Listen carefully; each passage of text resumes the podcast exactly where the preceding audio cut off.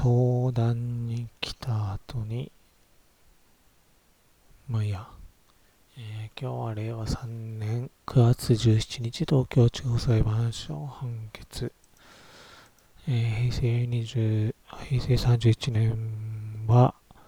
第11035損害賠償請求事件。について事実関係の整理です。参考文献は家庭の法と裁判2021年12月号。え134ページから日本会場出版。もう一つ、遠藤弁護士家族信託の実務信託の変更と実務裁判例2021年11月日本会場出版です。え親族関係としては X がいて妻 B は亡くなっています。子供 C、D、A がいます、えー X は昭和12年生まれ、えー妻 B は平成17年死亡。C 昭和52年生まれ。D 昭和54年生まれ。A 昭和56年生まれ。で平成30年当時の X が所有者名義になっている主な財産、えー不動産10、えー土地建物の内訳は分かりません。あと借地権。1債権。で複数金融機関の預金債権、まあ金銭です、平成30年当時 X 所有名義の、えー財産の使用状況は4回、まあ、判決文から分かっているものですね。えー4階建て建物の3階、4階部分に、えー D、えーと同居していましたと。1階、2階部分は第三者に店舗として貸していた。えー賃借人との接触、え不動産管理は主に A が行っていた。平成30年4月頃、え X は E 税理士に対して信託に関する問い合わせをした。え平成30年5月1日、E 税理士は X に対して、え信託に詳しいというか、E 税理士と提携の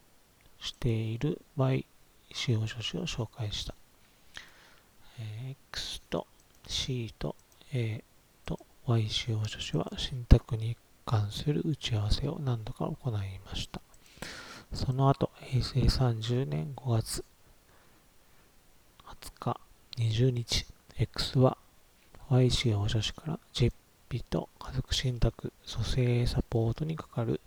報酬の見積書を受け取りました。えー総額は159万3300円。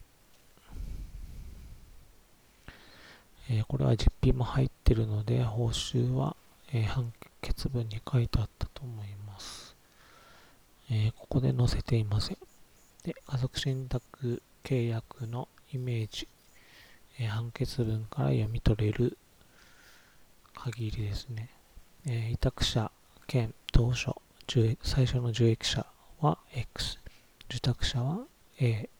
えー信託財産は不動産と借地権と金銭お金です、えー平成30年の5月 8, 20日20日から、えー8月30日までの間に X と Y 使用書士が家族信託に関する委任契約を締結しました。えー委任契約の内容としては、信託契約書の案文の作成、信託契約書を公正証書にする手続きの補助、えー信託財産に属する不動産にかかる信託の登記の申請手続きの代理、えー信託財産に属する金銭を預け入れる受託者名義の預金口座の開設の支援、など、えー、などに何が入っているかはちょっとわかりません。えー、次、平成30年。8月30日、委任契約の後に、えー、公正証書を作成します。交渉人 F が信託契約者の公正証書作成。えー、嘱託人、えー、その場に同席していたいたのは、えー、X の代理人、Y 使用書士と A の2人、受託者 A の2人です。で預金債券などとの記載がありましたが、えー、金銭のことだと思います。で、Y 使用書士から X に対して委任契約に関する請求書を当日受け取ります。請求書は137万9392円と記載されています。で、同じ日、平成30年8月30日、えー、Y 使用書士の代理によって所有権移転及び信託登記申請、えー、委託者兼最初の受益者は X 受託者 A の登記申請がされます。えー、信託の登記イメージとして記載しておきます。えー、信託条項はおそらく違う記載だと思います。続いて翌日、平成30年8月31日、えー、X は Y 使用書士名義の預金口座に振り込みによって支払いました。この130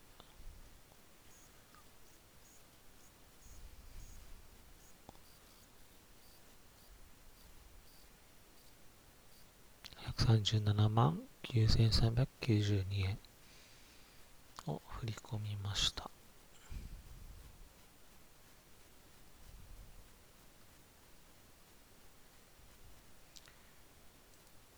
えー、その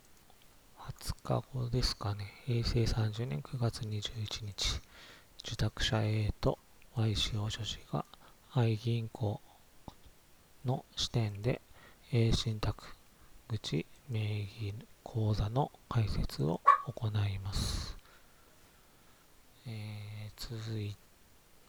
て、じゃないですね、9月21日より前に、平成30年9月16日、えー、JC 飲業言語から A に対して、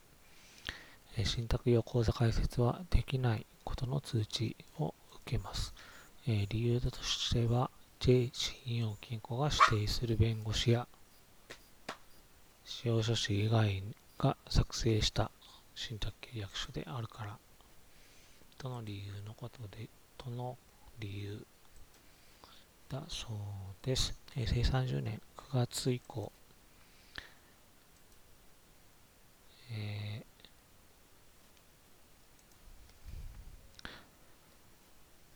ー、同じく株式会社 K 銀行の支店と株式会社 M 銀行の支店は A が求めた信託専用口座開設を、えー、拒否します。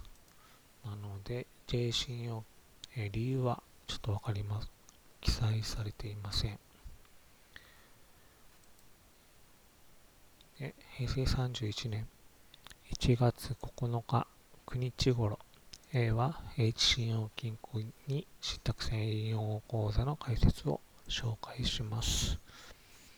えー、審査料が3万2400円。で、平成31年1月30日付書面。受け取りはいつかわかりませんが、えー、H 信用金庫から A に対して信託専用口座開設の拒絶通知が発送されています。理由は信託契約公正証書作成の嘱託人に代理人、え、Y 使用書士がなっていることです。え、まとめると、えー、愛銀行では信託専用口座が開設することができた J 信用金庫、株式、あ、K 銀行、M 銀行、H 信用金庫は開設できなかった。で、J 信用金庫は、えー、自分たちの金融機関が指定している司法書士や弁護士が作成していない信託契約書だから口座が開設できないと。H 信用金庫は公正証書開設作成の嘱託人が代理人であることから開設できないということでした。で平成31年1月30日、J 信用金庫信用金庫が指定している修行以外からは解説できないというところからですね。えー、A に受託者 A に対して弁護士の紹介を受けます。平成31年2月、J 信用金庫弁護士から A に対して信託契約公正証書作成の嘱託人に代理人がなっていることが問題であって、信託契約が無効であることを指摘されます。えー、J 信用金庫の弁護士と A との間で新しく信託契約にかかる公正証書の作成手続きなどの委任契約を締結します。えー、続いて1ヶ月経たないうちですね、平成31年2月28日、えー、交渉人役場、交渉センターで、J 信用金庫弁護士と A の嘱託により、信託契約無効確認書の公正証書を作成します。これは、えー、X の代理人 Y 司法書士と A が作成した信託契約書ですね。これを無効にすると。で同じ日に、え X と A の嘱託により信託契約書、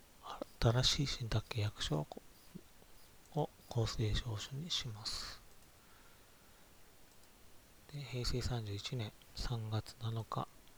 えー、J 信用金庫弁護士が Y 使用書士が代理申請した。登記。平成30年8月30日付の所有権移転及び信託登記を錯誤を原因として抹消登記の代理申請をします。えー、続いて、自らが作成した案文を作成した信託契約書の公正証書に基づいて平成31年2月28日、受付で所有権移転及び信託登記を代理申請します。えー、抹消に関して、えー、記載例、おそらく信託条項の中身は違うと思いますが、これを載せておきます。えー、事実関係については以上です。